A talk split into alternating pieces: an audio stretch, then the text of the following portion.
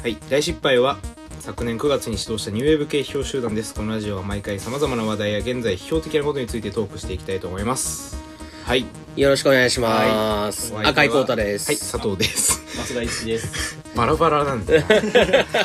よろしくお願いします。よろしくお願いします。えーまあ前回せっかくこうゲストにお呼びしたにもかかわらず、うんあんまりちゃんと話を聞かなかったので、うん その一応ゲストのあの中上健二研究者の松田さんに、はい。まあいろいろお話を聞いていこうかと思いますであのなんか漠然と研究のこと聞いてもしょうがないので、うんあのとりあえず我々のこう印象とかですね、あとまあ単純にその大しあの大学院の中でその赤井さんと、うん。まあ、同級生同級生じゃないのか、まあ、一応先輩ですね。先輩ね。うん。まあ、おでも同い年、うん。同い年。うん。っていうことでまずその赤井さんとの馴れ初めというかなんだ な、なんだそれは？危うい匂いが。誤解を生む。ああ危うい匂いがすそういうことを、まあ、聞いていきたい、はい。ということで、まあ、なんていうのかな。まあ、純粋にね、まず大失敗っていう雑誌があります。うんで、それを読者としてどういうふうに受け取ったのかっていうことをなるべくこう、平易なお言葉で、うんはいあの、まあちょっとお話ししていただければと思うんですけど。述べよと、はい。述べよ、みたいな。こうそうですね。えっと、大失敗は、えっと、ネット媒体と、えっと、創刊号を出されてるんですけど、うん。僕は一応そのどっちも、えっと、ずっと追っていて、っていう感想なんですけど、なんて珍しい読者なの？いや本当にねなかなかいないからね、両方チェックしてくれてる人やっぱりその批評っていうことをちゃんとカテゴリーとして上げつつで同時にやっぱ政治をやるっていうのがなかなかないと思うんですよね。僕がやっぱ一番しっくりくるのはそこで、うん。やっぱ批評っていうのをするときにある種その趣味語りというか、うんうんやっぱサブカルに流れてるのが結構今のまあ文振りでいわゆるあの文学文芸史というか批評同人誌的なもののうん。最高というか再ブームみたいなことがよく言われるんですけど、まあ、大失敗の一つの特徴じゃないかなっていうのは傍から見てて、まあ、しっかりその政治というか、うんしっかりこのイデオロギーはある種掲げてやろうっていう、まあ、それは多分なんやかんやややこしいこととか、うん。周りからいろいろ言われたことがあるとは思うんですが、まあ、その苦労は、えっと、たまに聞くんですが、うん。でもまあそれを、えっと、自覚しながらというか、うん。しゃあないと思いつつうん。やってるっていうのが一つの、まあ、一番特徴かなっていう、はいはいはいはいですね。なるほど。まああのものすごくちゃんとしたベント。第1回でそういうまあでも自分たちでねなんかそういうのを。自分たち政治やらさせてもらってるんで。ヤクザめいた言い方だよね。政治やらせてもらっているって。まあでもまあた実際松田さんが言われた通りね、うん。その一番初め大失敗を一応作ったのは僕っていうかまあうん。言い出しっぺは僕ですが、うその今やあんまり僕に決定権はないんですが。あのでもまあ一番初めやっぱ一番初め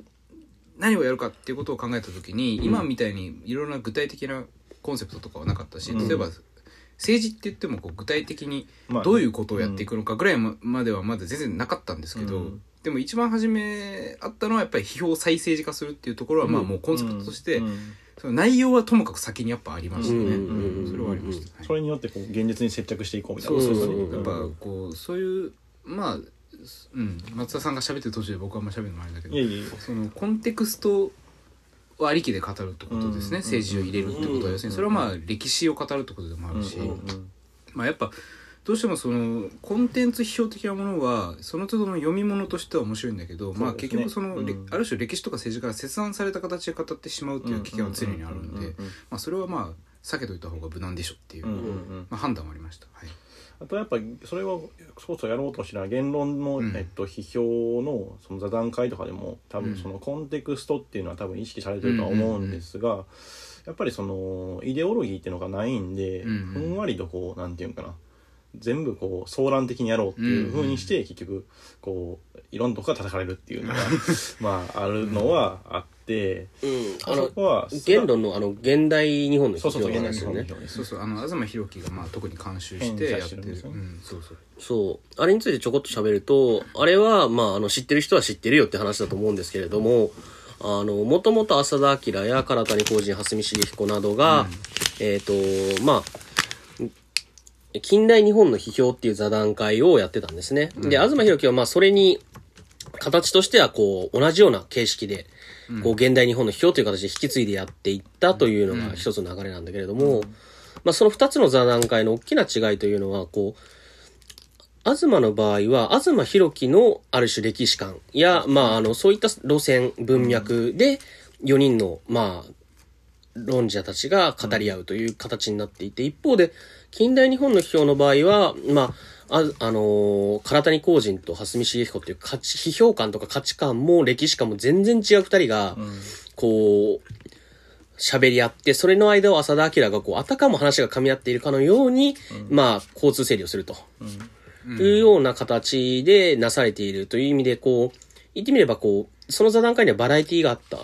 一方でこう、現代日本の批評の場合、つまり東博樹が主催する場合は、非常に単線的になってしまっているっていう。あとやっぱりその唐谷公人浅田明蓮見茂彦まあ等々っていうのはやっぱバックに左翼問題がやっぱりあるんで、その1930年代がすごい熱いっていう評価とか、やっぱりイデオロギーがバックにあってのありきの評価なんであればあやっぱり言ってみれば党派性があるっていうそうことでね。そうそうそうそうそう。党派性を前提にしてるんですけど、やっぱ現代日本の批評はその党派性をある種そのまあ多分東がそういうの嫌いで、うん。あの切断しようとするあまりこう騒乱的になりすぎてて、うん。っていうことの対称性はあるかなって。うんうんうんまあ党派性があるからいいっていう評価をする人は今なかなか実はいないんじゃないかってまあそうそうそうそういう今のさっきのねあの大失敗は後ろにイデオロギーがあるからいいっていうことを言ってたんだけど、まあ要するにそのイデオロギーとか党派性っていうのはまあできるだけまああるある種ねある意味では避けた方がいいといえば避けた方がいいんだけれども、なんていうか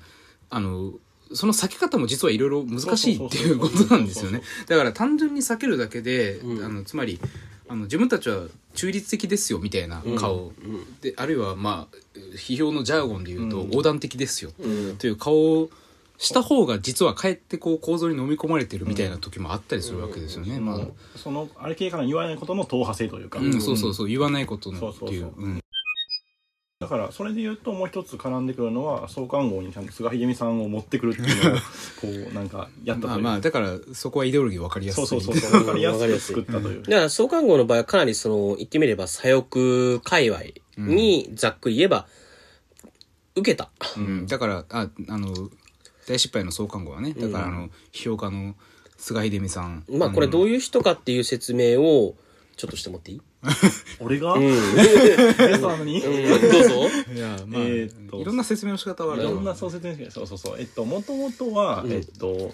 えっと日本読書人かな。ああそうですね。そう一番最初からするとしゃ編集者をしていて、うん。まあ、ななそういうこと中上とかと、えっと70年代には付き合いがあったりして、あとは蓮見茂彦を見出したのが菅さん菅さんっていうのはよく言われる。私小説論の、えっと、元になるものを書かしたっていう、で、えっと、80年代からその、えっとまあ、もうちょっと独立していろんな批評を書かれて、ご自身が書くそうそう書かれていて。でまあ転換的なものだけ喋ると、えっと、90年代にあの、えっとそのまあ、転換2個あのダブルで言っちゃいましたけどあの転換問題、あの筒井康隆の、えっと、転換問題。病病気というかそうそうそうそう。そのの病気の転換。そうそうそうそう、でえっとまあその断筆宣言をした筒井対、えっとその言葉狩りというかあえて言葉を狩ろうという、ん。あの狩りがあのえっとあれなんですけどね、まあ、言葉狩りあのまあことまさに言葉狩りですよね。だからその言葉狩りをまあ普通に言われるとネガティブな意味で言われるところの言葉狩りっていうのをまあ捉え直して上でこう、まあ、ある種ポジティブというかまあ、理念としてこう、提示するっていうことですね。ことを、まあ、90年代で表現と、まあ、政治の問題をやって、であと一つは90年代にやっぱ大きかったのは68年の、まあ、今は核は核えー再刊されましたが革命的なあまり革命的な、あの文庫として、えっと、再刊されましたが、あれの元になったのは多分早稲田文学に確か90年代から0年代かけて連載されていて、まあ、そのそこでやってるのは68年問題の普遍性というか、日本の全共闘問題っていうのを、えっと、ポストモダンの思想とこう置き直すという。っていうことをやっていて、まあ、だからそこでも言ってるのはやっぱ震災抑問題っていうのは今でも回帰する問題というか、えー、と今あの中の言葉で言えばえっと震災抑というか買ったんだというか普遍化したんだっていう、そういう問題が、っていうのを、まあ、あある種アイロニーというか形で言ってて、まあ、それの問題を、えっと、大失敗ある程度受け継いでるというか、まあそうあのの。関東圏でも、うん。あのえっと反日武装戦線うんの話とかはある程度菅さんのそのそういう議論を受け継いでうんうん。多分やってて、今あの今すごい無茶ぶりのように振って完璧にあのちゃんと説明してくれた。あの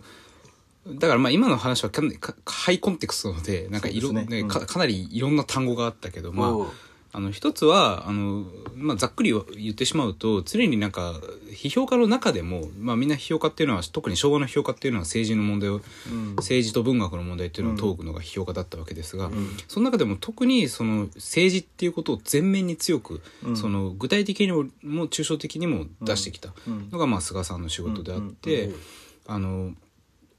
それがまあ、ある種頑固にですね、他の批評家がいろいろ別のことやってる間もずっとそればっかやってたところがある。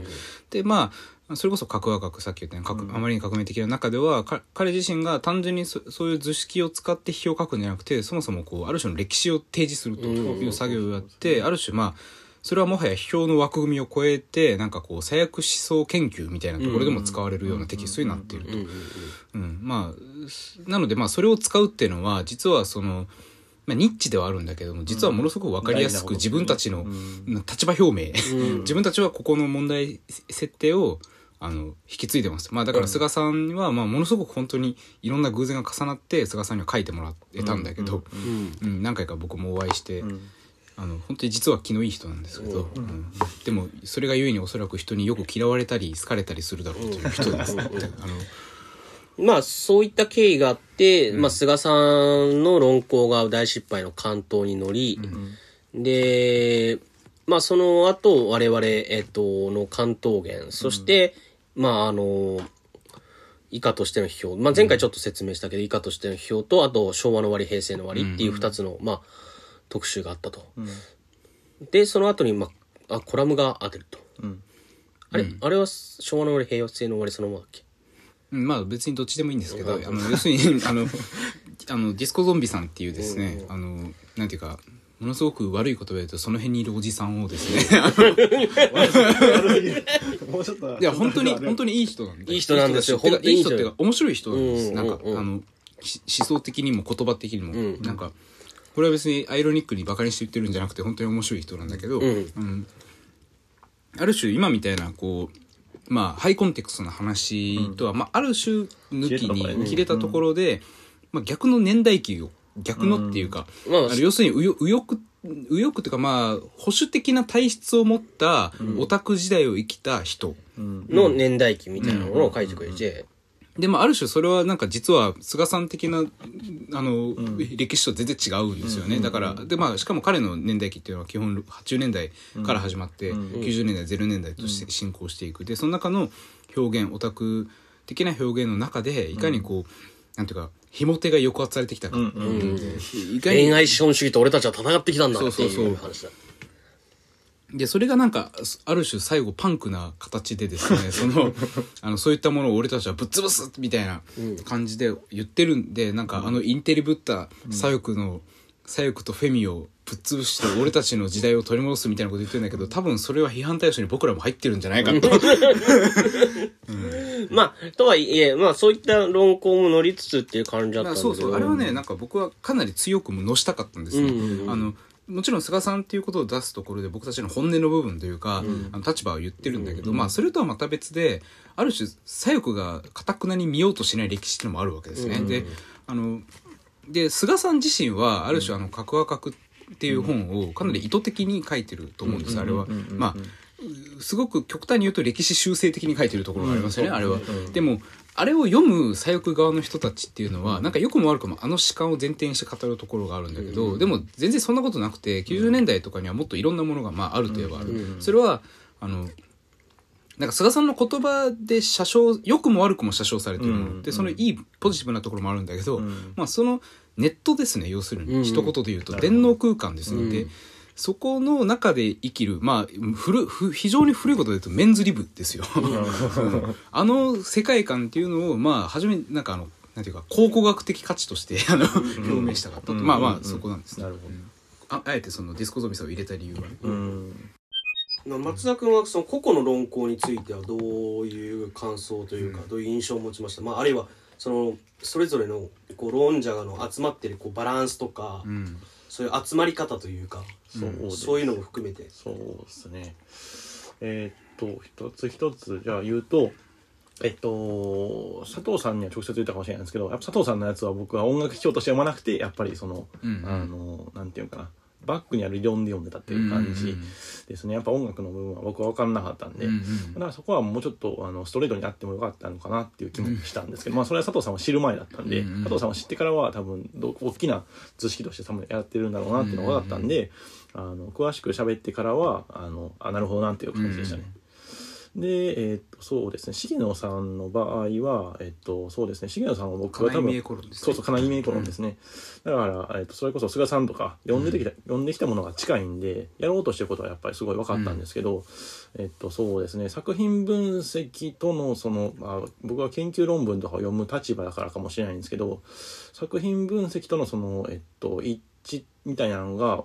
もうちょっと強くあってもいいのかなっていう。あの後半あの、まあ、読んだ人は分かるんですけど、うん。あのっていうか買って読んでください読んでない人。あのだから要するにあの分析の部分からある種彼のろ理論そうそうそうそう。というかいや言いたいことみたいなことにこうジャンプするところがあるんですね、まあ、前半と後半で、うん。そのまあみんな結構あれを読んだ人はそう言うんだけど、まあ、うん。そこの部分はまあやっぱ気になって、そうですね。ポジティブに言えば多分すすごい言いたいことはしっかりあって、うん。だしその金井美恵子より多分むしろそっちがメインだと思うんですけど、うん。ただその金井美恵子っていうのがあの批評的にすごい意義があるっていうののメッセージとこうちょ結構かい乖離しちゃってるところがあってだから椎野さんの文章で僕は面白いなと思ったら関東源の方が面白かったですね、うんうんうんそういう意味では。うん。あの関東源はやっぱりそのメッセージをがこう分裂的に結構ポンポンポン出てくるのを、あのさ佐藤さんがこう投与するというか。だからまあ僕関東圏は僕と重野会に2人で書いたからね、うん。だからドゥルーズ語りみたいな感じでそうそうそうそうこう強調みたいない形になってるんですね。すごい偉い人と比べてもらってあれですけど、う。ん。そうんそうそうそう。そういう意味では、えっと、そうですね。どっちかっていうとその文章で言うと、まあでも今後その作品分析あのいろいろそのオートの問題とか出している問題系としてはた面白いなとはうんうん。思ってるんで、あの今後展開してほしいなとは思ってますね、あとはそうですね赤井さんのものは宮台論はいろいろコンセプトは聞いてたんですけどあの大塚宮台があと東博樹ですね、うん。あの辺が東京の郊外でつながるっていう話は、あの単純に面白かった。へえって感じですね。ああとやっぱ宮台を叩くっていうのがあんまりないような印象があって宮台実は戦略的なやつなんですだあ戦略的なやつだったと思われてたんですけどそれをすごいベタに叩くという、あうん。っていうようなことは だからあのすごく宮台真司っていうねあの社会学者はすごく全部意図的にやってるように見せてるんですね。そうそうそうそうそう。だからこう結構ぬのらりくらりとしててで彼はまあそもそも朝生とかで90年代かなあれは、うん。論破芸みたいなことをしてて、だからこう左翼にしろ右翼にしろなんかこうなんか単純に理念的なことだけしか言ってないやつみたいなのを、えそれは社会学の理論によればみたいな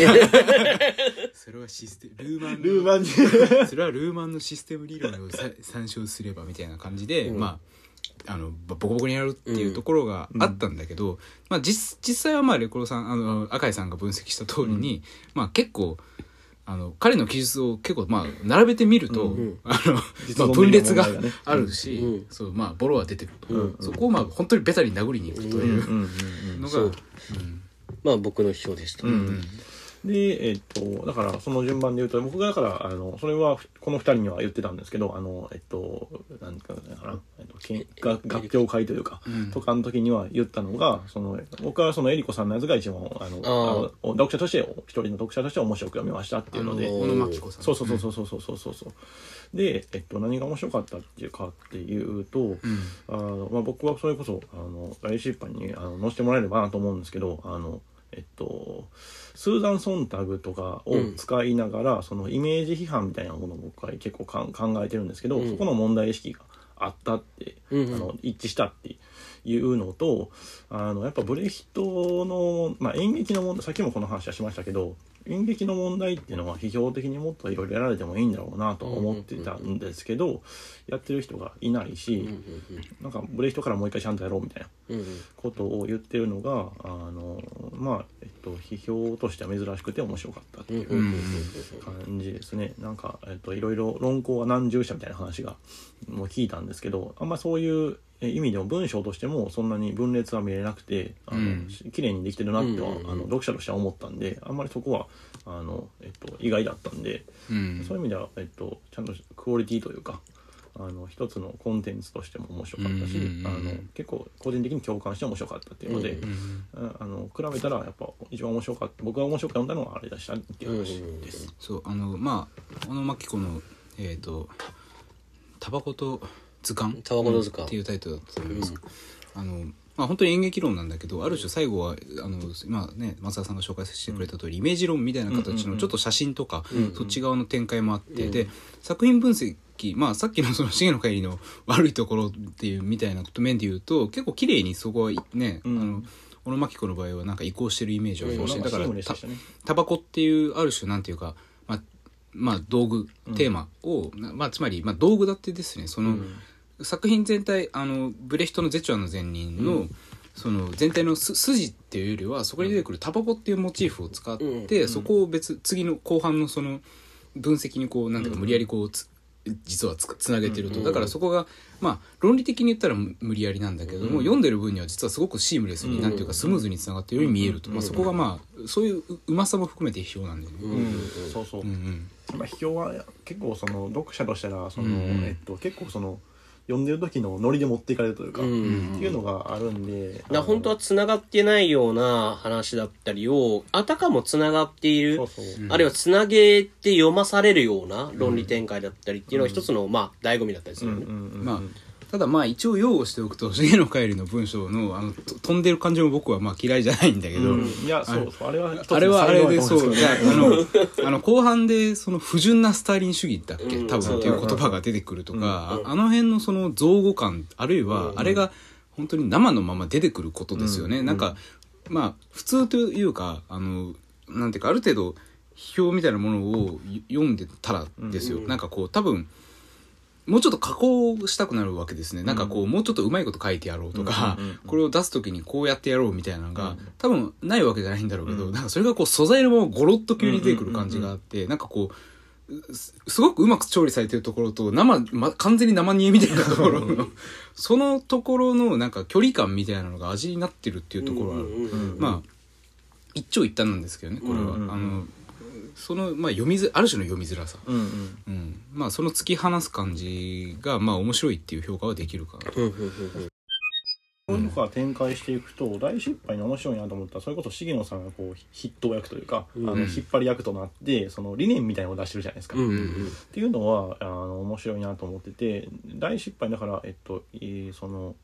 展開していくといいとこだなと思うのは集団制作っていうのを念頭に置いてるじゃないですか。こうなんていうかなみんなある程度理念を共有してっていう。っていうのはそそれこそさっきの党派制じゃないですけど、うん今の批評とかに他のところにあんま僕は求めれないとこだなっていうのを思ってますね。うん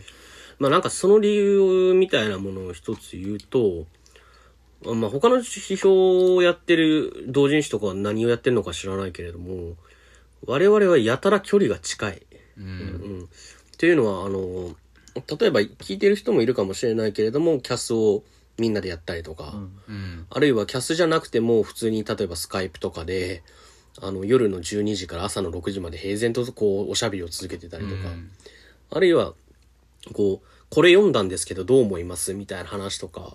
っていうのがひ、こう頻繁に LINE で共有されるっていうのが一つ我々の中でよくあって、まあ LINE の使い方として間違ってると思いますけど、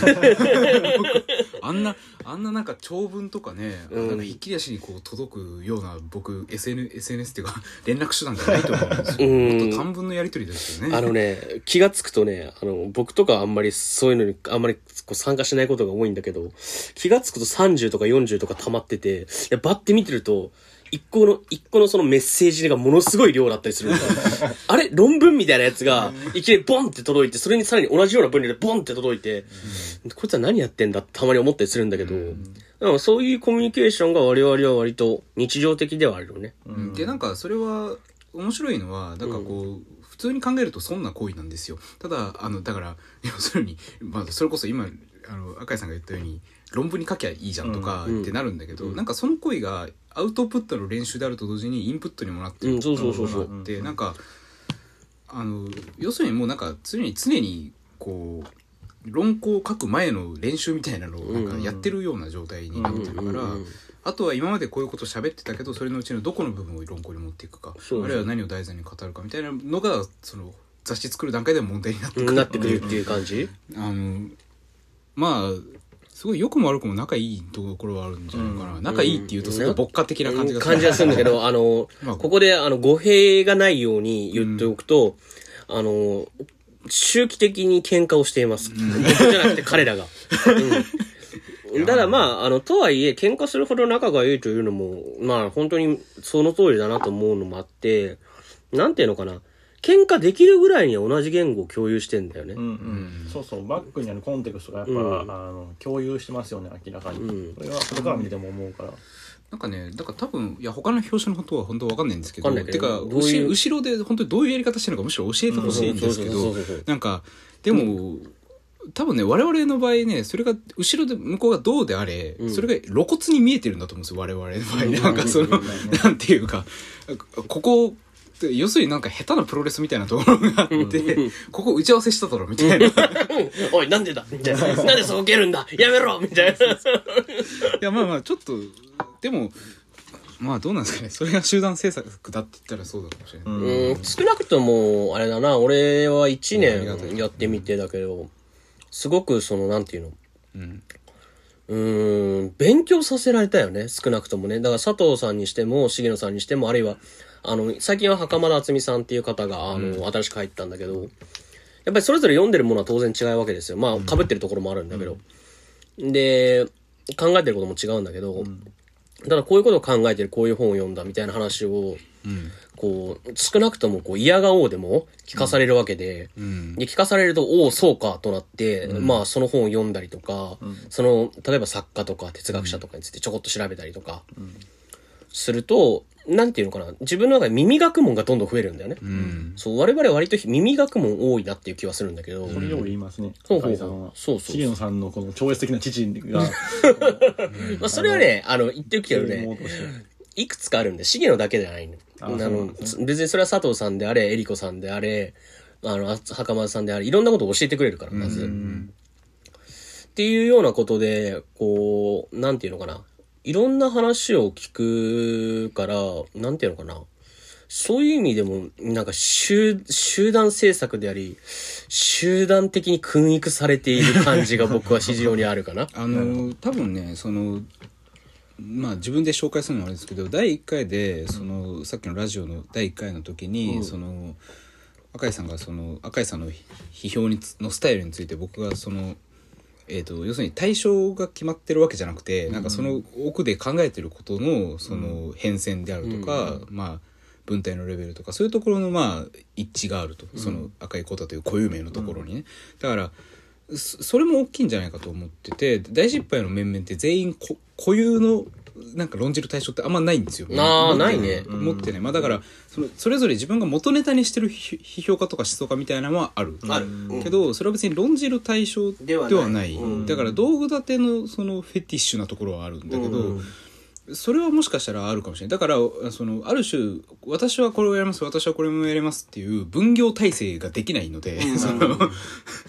こう常に素素手でこう、やった上で、そのいろいろそのなんか取っ組み合いの後で、じゃあ俺がこれやるからあいつはこれやってっていう形のその分業が初めて一番最後に出てくる感じがうんそうそうそうそう。だから初め分業ありきでやってない。分業ありきでやってないね、そういう意味ではね。まあ、そっちの方がすごく能率的な気がするからちょっと見習った方がいいかもしれない。そうだね。後半へ続きます。